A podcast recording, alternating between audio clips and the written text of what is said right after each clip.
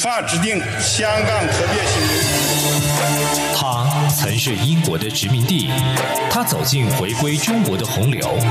然而，他还会五十年不变吗？他还是国际金融中心吗？香港的变与不变之间，事实岂能藏乎？中央广播电台《这样看香港》，舍之岂能藏乎节目，每周三晚间十点，由吴色志老师来和大家一起话说香港，关心香港。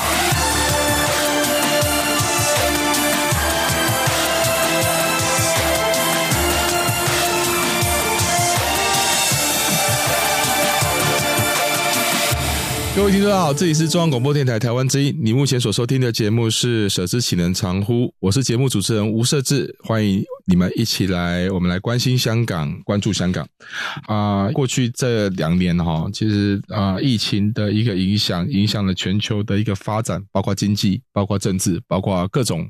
可能啊，一般老百姓各种的食衣住行哈都受到影响。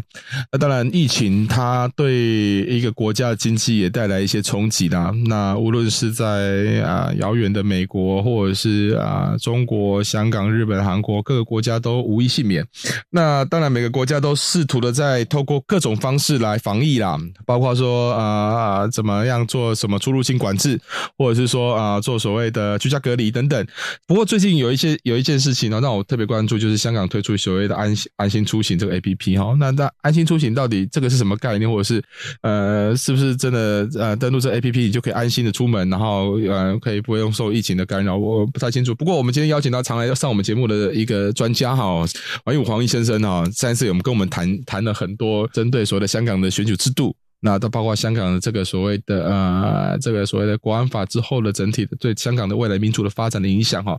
这一次我们真的真的还特别在请教的义武先生哦，来再跟我们来讲一下，这安心出行是什么概念呢？呃，呃，安心出行基本上我们会，我对我们香港来讲，它就是一个监控的 app，是 对，很监控的 app，监控什么？它不是为了疫情吗？安心出行它是这样讲，它你要去去餐厅啊，或者去一些。呃呃呃，商场或者是一些公开公开公开的地方，对，呃的时候呢，你去扫它二维码。那政府就会知道你的行踪，知道你去过哪里。哦、是，是，是是。其实这个概念在很多地方都有啦，台湾也是有啦。是是。然后呃，就会知道如果在哪里爆发疫情的话，那就会通知那些人说，哦，你曾经去过疫区。对，就这个时间点在那边待过。对对对，是就是那个那个听起来的原因是冠冕堂皇，是其实是 OK 可以接受的。是。可是不能接受的地方就是他那个可能实行的的的内容跟我们我们是彻底的不相信香港政府这件事情有关。那这个安心出行它是从呃二零二零年十一月十六号开始。然后呃那时候是非强制性，他只是建议大家去做，呃是。然后到可是到今年二月十八号的时候呢，他就呃强制呃要大家去扫二维码。是是是，这为为为什么突然从过去哎他只是鼓励你，然后突然变成哎你你必须要申请呢？哦，这个东西当然是循序渐进嘛。是 是是，你突然那么强硬，大家可能反弹会比较大。可是疫情香港有这么严重吗？香港的疫情呃，它大概爆过四波吧。对。可是怎么讲？那这个地方我是没有是数据支持。可是就以我们认识的所有人的感觉来讲，但我现在不在香港嘛。对。可是像香港的朋友，基本上大家戴个口罩，你到街上其实也是 OK 的，不会像欧美那种这么 panic 那么彷徨，觉得一定会怎么样。是。因为我们其实对对疫情是很有经验的。对对。而且包括那么多的疫情，大概知道的就是怎么样去防疫，就是没有没有，其实没有真的没有那么严重。是。呃，当然，当然，你还是要继续的防疫。对，跟台湾相比，也是也是比较严重。也对，是。可是，呃，政府做这些措施，呃，还不如他一开始封关来得好。其实很多东西是我们一就是一开始就跟政府说过，做这些东西，做这些东西，政府都不肯配合。对。所以我们看得出来，其实政府没有想要，就是真的控制疫情。而且疫情之下，其实他当时六四。嗯，晚会，香港是全世界唯一一个，就是我就持续三十年嘛，也也取消。对，所以你看得出来，它这个东西其实就是一个政治手段。对，用疫情来控制我们香港的生活，还有政治发生限限聚令。对，然后再包括之前，就是你走在街上，警察把你抓过来。对，然后把几我已经忘记那个数字了，因为常常朝令夕改，把你几个人推在一起，因为你被警察推在那边。你就是得在待在那边，然后警察就说：“哦，你们几个人认识的，好，我现在就告你，你们是违反限聚令，可是你们根本就不认识，是是是是，他们就他这样子来就是会做这种事，然后就犯贱，是是是，呃，就是包括这些所有一切的一切，让我们彻底的觉得政府的任何防疫的措施是。都是假的，是。他不是为了防疫，就是其实某种上是一种社会的控制或政治上控制。对，那安心出行这件事情呢，呃，也是分几个层次啦，嗯嗯，呃，首先就说。呃，他就是比较最近大家比较多讨论的一个，就是在在餐厅里面，对，也是因为疫情的因素，他那个限聚令也是改过不少次，包括可能在餐厅一个桌子只能两个人坐，嗯，而不是四个人坐，嗯哼哼。然后呃，可是最近呢，政府就说，呃，如果就是餐厅配合安心出行的话，你两个人可以升到四个人，哦，然后就为什么？为什么？对呀、啊，为什么？就是就是商家商商家愿意配合政府这个这个这个动作，所以我可以让你更多的客人进来吗？是这样子哦，对，就真的就是赤裸裸的告诉你说，你的生意我容许你生意 是呃可以增加，是这这完全也是逆转了我们讲防疫的概念呢。对啊，因为因为。因为病毒不会选你两个人还是四个人呐、啊，你有病有病毒的地方就是有病毒嘛。是是，对。那香港人呃也也蛮聪明的，尤其是那些黄店真的非常有骨气。对，他们有几个呃呃呃不配合的措施。对，首先就是哦，因为除了那个安心出行以外，其实是可以用手写资料。哎，对。那你要写的就是你的日期时间码。对。然后姓名跟电话。对。那这个东西呢，其实你没有疫情的话，你你没有办法疫情的话，你可以不用交给政府。嗯，那你三十一天之后你可以销毁。嗯，那政府就不会拿到大家的资料了。对，那大家写的是什么东西？那大家自己去就自己去 improvise。你会看到黄蓉、郭靖、黄药师 之类的东西。是，对。那这个是其中一点。那第二点就是呃，有些地方就会说呃呃呃，那我们就好两个就两个。嗯，那我就不用你安心出行，是是是是，我们还是让大家可以安心的过来，对，这个才是安心嘛，是是是，你不用把资料交给政府，对。那第三个就是很多就会说啊，我们还是继续做外卖，对，你们就不要来了，我做外卖，生意额有有差没有关系，我们知道什么是重要的，什么东西是什么什么什么东西是扣，就是呃呃呃投降，对。那这些这些小店呢非常有骨气，那这个就是香港现在仅有的不多的这个抗争的方式之一，这样子。然后再来就讲到安心出行这个 app 的下载量，其实本身也是很有问题的。哎，怎么说呢？在香港，照理说香港的政府推出的呃防疫的 app，那只有香港人需要，对不对？嗯，是。可是它下载量最高的地方在叫一个安提瓜和巴布达，哦，有点长。对 的地方，再来就是巴哈马。再来是伯利兹，是这三个地方都是在加勒比海那边，对，都离香港非常远。对，然后再来就是百慕达，你就会听到说，哎，为什么？对，那边那边香港人比较多吗？嗯，我不知道，可能可能最近政府有派人过去吧。有移民政策是。然后再来就是英英属的维珍群岛啦，是啊，再包括中国，对，亚洲也是有的，有时候亚洲有斐济群岛，哦，是是是是，对，然后后来才有香港，也也不太近，对，然后冰岛，然后所罗门群岛，对，呃。就我想，观众在听的应该就知道什么意思了啦。就是政府就是因为其实脸书买广告也是那个概念嘛。对，嗯，就是就是呃，他们会找那边的人去下载，对，然后把那个下载量就是冲上去，是让让他可能会出现在在那个榜首啊之类的地方这个样子。是那那这对对为什么？对，问题是说这个这蛮有趣的啊，就是说啊、呃，政府他。当然，这个有点像是我希望政府啊、政府希望透过这个来，不管是为了要防疫也好啊，控控制等等哈。但是你这些呃呃下载量不是来自于香港。他为的是什么？是呃面子问题。如果说你说商商业行为很能可以理解啊，因为下载多就是。因为毕竟还是有人会相信政府，是香港还是有一些我们所谓的蓝丝，对，也不一定全部蓝丝都会信政府，可是总是会有一些人啦。为什么啊？真的蛮多人下载的这样子。对，政府而且政府出来的时候，他只要讲一句说哦有多少人下载，对，他也不讲其他东西。那你一般的市民可能就只听到那一句话。那你就会觉得安心了，对，就会觉得哦，既然大家哦有一两百万多人使用了，对对对，那应该 OK 吧？你知道，就是一般市民，反正也不是只有我要把资料交出去嘛，这么多人，对对，就是羊群群羊群心态，是是，那政府就这样子就会成功了，是是是是，嗯，可是这些资料，就是虽然现在是说这些资料是不会，呃，就就就是说会销毁嘛，对，我记得他是说那个在你的 App 里面。三三十一天之内会销毁。嗯嗯，可是，呃，他交到政府的那些资料，其实是七年之后才会销毁。哦，了解。在政府的 database 是资料库里面，七年才会销毁。但是在 APP 的三十天会销毁。对，可是那个一点都不重要。对，那不重要。是政政府有。对，因为二十九天前他已经到政府的资料库里面。对啊，然后你要这些东西，政府有没有用呢？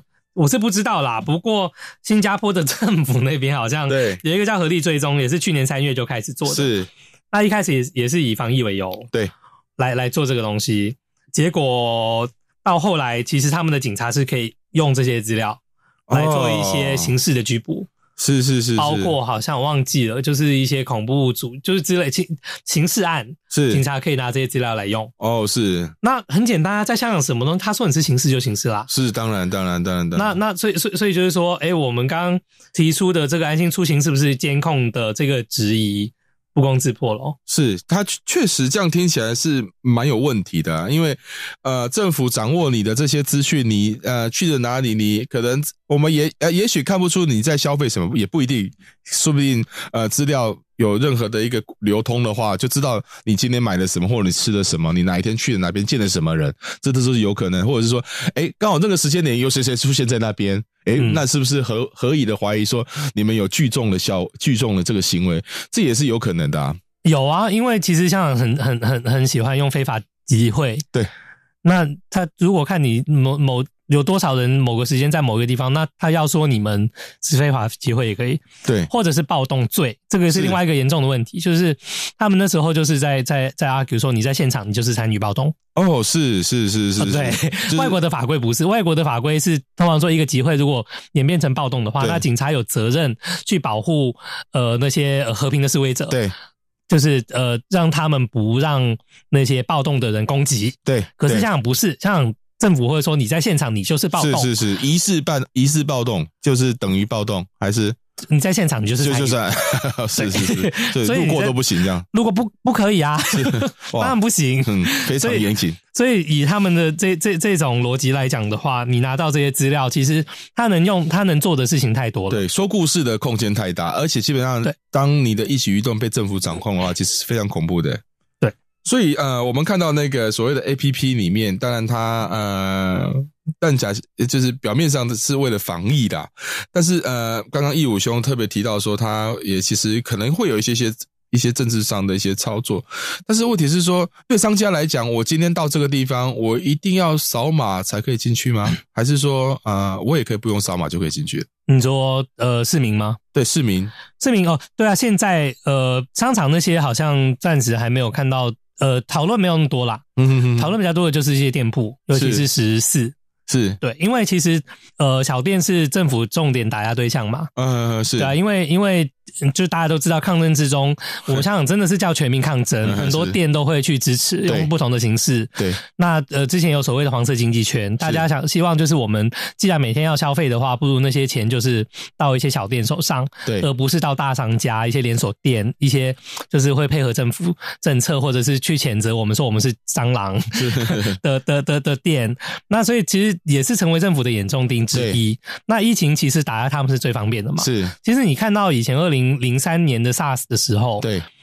呃，香港经济也是被 SARS 拖垮，然后因为这样这个原因之后再开放自由行，然后香港人当时为了经济复苏，然后就很开心，对，呃，然后就中计了，对，那时候还签了什么那个叫什么什么什么跟中国的一个所谓经济合作协定，忘记了，跟澳门那时候澳门也挂着一起签，呃，对，所以就是其实他们都是有迹可循的，他们一直一直在做这样子东西来打压。那现现在香港人当然没有不会中计啦，嗯，那那可是。问题是你的业绩受影响也是不争的事实。对，是是。那大财团他们有财力去去顶着，嗯，小店其实非常的困难。是是。所以所以就说呃，政府呃重点还是放在那些店里面这样子。那呃现在目前还是说不需要一定要扫二维码。啊、你用手写的也可以，OK。可是大家不要开心的太早，因为呃，政府其实是提出一个呃安心出行三部曲。嗯哼哼哼哼，对。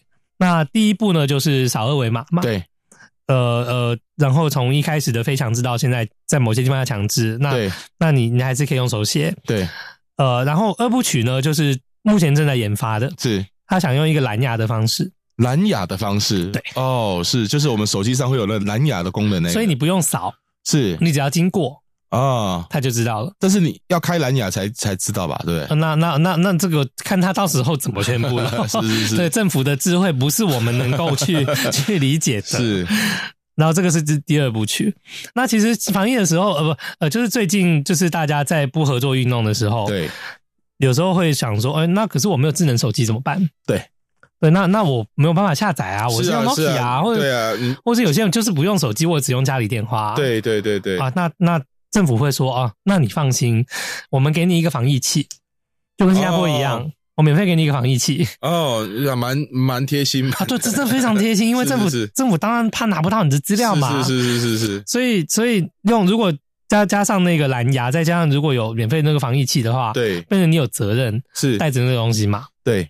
那当然也是你放在家里，你出去你不带，那那我也不知道政府 怎么样对会逼大家样对，那反正政府做的事情，你永远要不要？不过如果你有你有你有申请，然后你真的在外面趴趴照，你没有带，可能呃警察随时在把你拦下来做调查的时候，哎，发现你有申请，可是你为什么没带？哦，那那也有可能，啊，对，那也是一个。其实之前，对，其实之前一开始，呃，防疫回就是回回回港的人，他们要带一个手，嗯，叫手环还是什么的，对对对，一个追踪追踪带这样子，对对对是。其实很简单，我记得那时候人家说单手就可以把它拆下来啊，是，对，然后就跑到街上，对，甚至有些人就是带着那东西到街上吃东西，然后在店里面，然后就被可能人家破口大骂，然后追几条街骂骂骂骂骂骂到他求饶，是骂到骂到记者都来了什么之之类的，是是。所以其实带那个东西呢，他能人家能。不能就是不守规矩也是可以啊。是，看来疫情对香港来讲，其实看起来他所面临的挑战还真的是蛮多的哈。我们先休息一下，等下再回到节目来。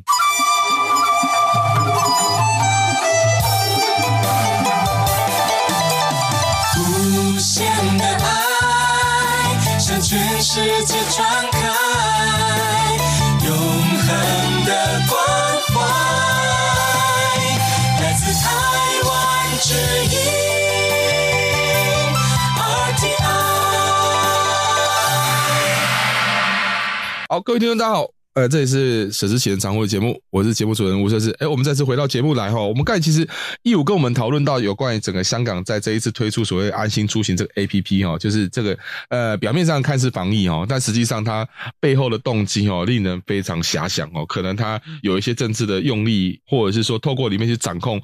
呃，香港市民的一些所谓的他的行动也好，或者是呃相关的个人资料哈。那哟，听说哈，好像是不是香港有一个，就是这个这个 APP 真的有这么管用吗？它真的对防疫有帮助吗？你好像有发现一些不同的事情。哎，对，这个是二十六号的新闻啦。当时有一个报道，就是呃，像呃有有一间叫明朝使馆的一间餐厅，嗯那这边有爆出就是有疫情，对，好像是从十八号开始的，是，然后诶那个好像是十六号去，就大概那个样子，对，然后到呃到二十六号为止有四十一个人确诊了，哦，是哦，那还真的不少，呃，对啊，然后。对对，台湾来讲真的不少了。对对对。然后有一位陈小姐，对，她是十八号到那那那间呃餐馆的，uh uh. 然后她在在新闻报道的时候，就是跟跟记者就就就就说，她十八号去了以后，她九天之内都没有收到通知，所以没有人告诉她必须要隔离，或者是需要去做做检测都没有。看看来是没有，然后她自己还找上记者。哦，是是是是是，就是貌似是这个样子。是是是是，那到底这个？那那这一家餐厅有使用 A P P 嘛？对不对？哦，有啊。对，那这个 A P P 到底它的功能是监控啊？哦，不是，哦、不不不不，我我我不小心讲出没有证据的东西，这个是我们的呃稍微合理的怀疑。是这个蛮有趣的，而且这如果政府一直现在目前还要求你必须下载，而且强制你要使用，这这不就看起来这是一个非常。这政策政策失败，如果在台湾的来讲的话，是非常严重的。政策失败又怎么样？你又没有票投他，你又不能罢免他啊！对，他要失败的东西多的是嘞。是是是是，对啊。呃，对。所以所以像他像这样的 APP，他会使用一些，就是反正刚刚有提到是二维码嘛。那二维码扫进去之后，当然他所使用的一些权限等等，这个 APP 有哪一些？就是权限上有什么样的改变？他这个权限哈，其实一开始他有。那时候是被大家批评，那个那个 A P P 的权限太多了。哦，是，它有十五个权限，哦，然后包括可以读取，就是手机上 U S B 的内容，嗯，然后查看 WiFi 的连线这样子。哦，其实其实这个东西是蛮蛮，因为你知道 WiFi 其实可以连到很多东西的。对对对，对，因为你连 WiFi，你如果不是 unsecure 的话，人家其实可以让电脑里面。对，当然。我对科技我不是专家啦，可是连我都知道有大概这样的东西。对，你查到这个东西，其实就就多了。是是。然后就是当时很多人反弹嘛。对。然后他就是在更新以后，就从十五个降到七个。是是。可是当中有包括一个，好像是可以就是看你正在使用的 App。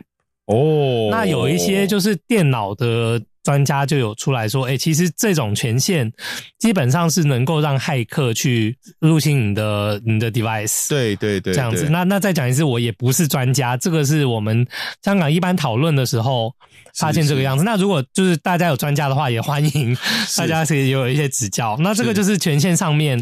呃，大家也不相信政府的地方，因为看似这些我们平常手机上面也不会，就是你不会用一个 WhatsApp，它有需要看你说，你正在看哪一些其他的 App 吗？对对，这蛮奇怪的。你不会有这种东西，是，它更不会去要查看你的连线或是读取你 USB 的内容。是，对啊，所以就是不小心的又在让我们更一步的怀疑，就是不要不要不要怪我们有一点阴谋论这样子。是是，而且说真的啦。政府如果真的是有心要做防疫的话，哈，他不是现在弄这种所谓安心出行的东西，嗯、哼哼而是其实最根本的去解决问题嘛。像台湾不就是封关吗？对对对对，封关其实对大家影响是很大啦，对外面影响也很大啦。是可是到你有收到成效以后，你就发现你你只能说感谢，就是政府有做到这个措施，对，不然的话真的不知道怎么办。是，那其实回到去年的二月的时候。二零二零年二月的时候，在香港发生了一件奇观。在香港，我自己是没看过，也没有看过这么这么这这么这么大的罢工。对。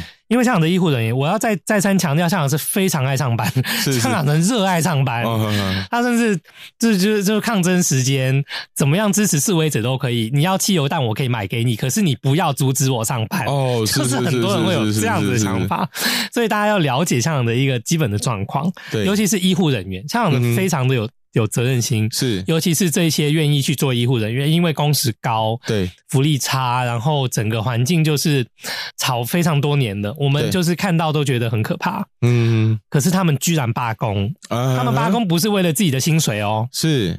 他们的罢工是为了说叫叫政府要封关。哦，了解。封关不是因为要降低他们的工作量，而是要降低香港人感染的对数目，而且整个医疗的一个负担，这也是一个医疗的负担问题。对，你知道香港的台湾是很难想象啦，就是香港其实呃呃医疗哈，就是医疗医医疗经费还被政府会去削减吗，嗯，然后很多在在病房的病人呢是没有办法住到病房里面，他们要睡在走廊哦，就是可能病床推到走廊是，然后有些可能就是真的。在住院的哦，可能他大小二便也要在走廊处理哦。是，其实是哦，我现在讲到都很想哭，因为你想到整个医院的那个环境，病人的人权也好，医护人员他们的压力之大，对对，其实其实他们是不敢请假的，对，很可怕。对，你像这这，我我不知道怎么样去形容这件事情。对，可是当这些这么有责任感、愿意把自己的人生奉献出来照顾其他病人的人都出来。呃呃，罢工的时候，因为大家是非常支持的。是，呃，你先不要说抗争，对，或者是站在政府的对立面或什么东西的，嗯，就先放下那些东西。对，就真的是为了疫情，为了为了。是啊，他他的他的目的就是非常明确嘛，而且这个是一在当时是非常重要的一件事情。可是政府说什么，你知道吗？是林郑月娥，对，我们就是伟大的特首。是，他当时讲了一句话，是我我印象非常深刻。对。从抗争到现在，如果说讲一句有声音的话，就是你知道，一讲就会脑中就浮现他那个嘴脸，他讲话的话，我我第一个就想到他说，这些医护人员用极端的手段是。威迫政府，哦，是不会得逞。哦，是，是，我听到的时候，我整个脸歪掉，是，他说我们的。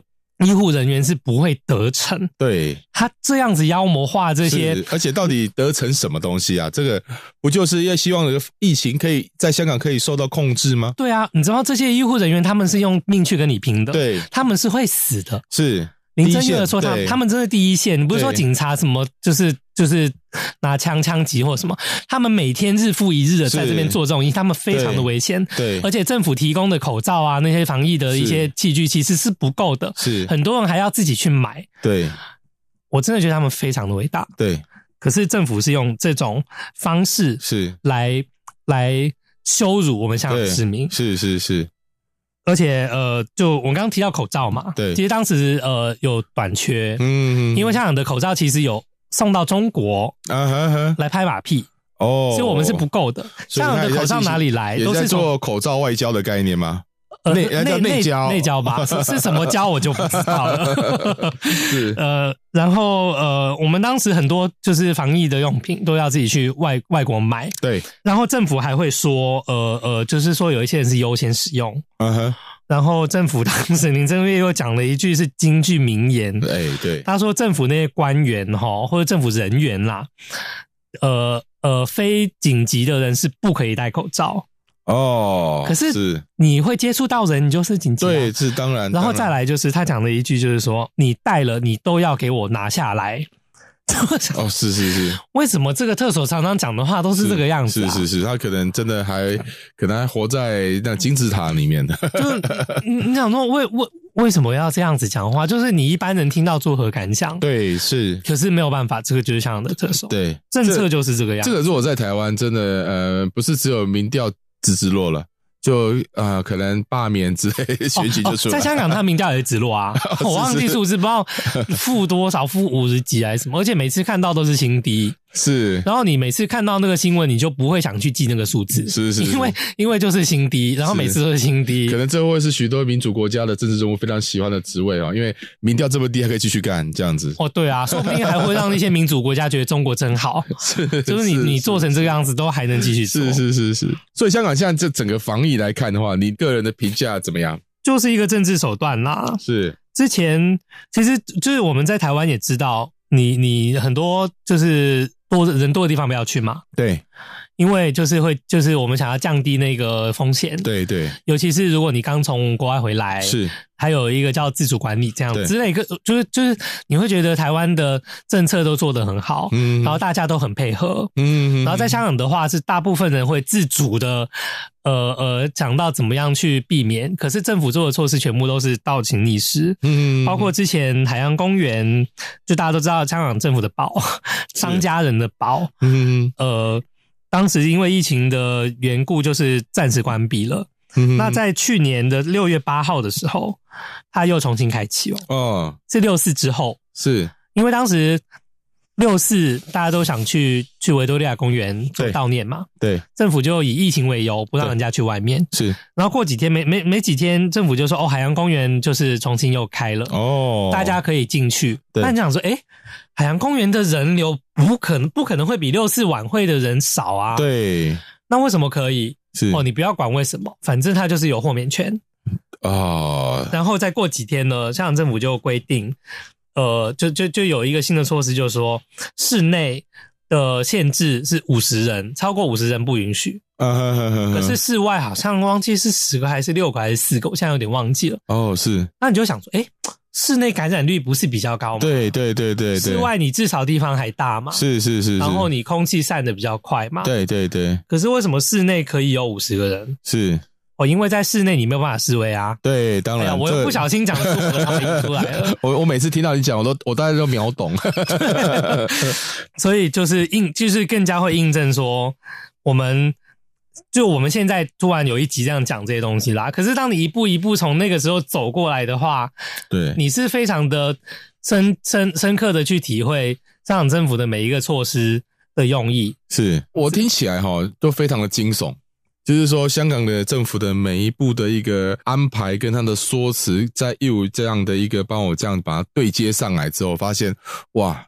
这个真的是太恐怖了！你从我们从刚一开，从今天的节目从一开始从 APP 倒回去去谈到香港在一开始面对疫情的它所有的一个措施，以及当时面对的问题啊，确实看来看起来这个疫情啊、病毒是很可怕。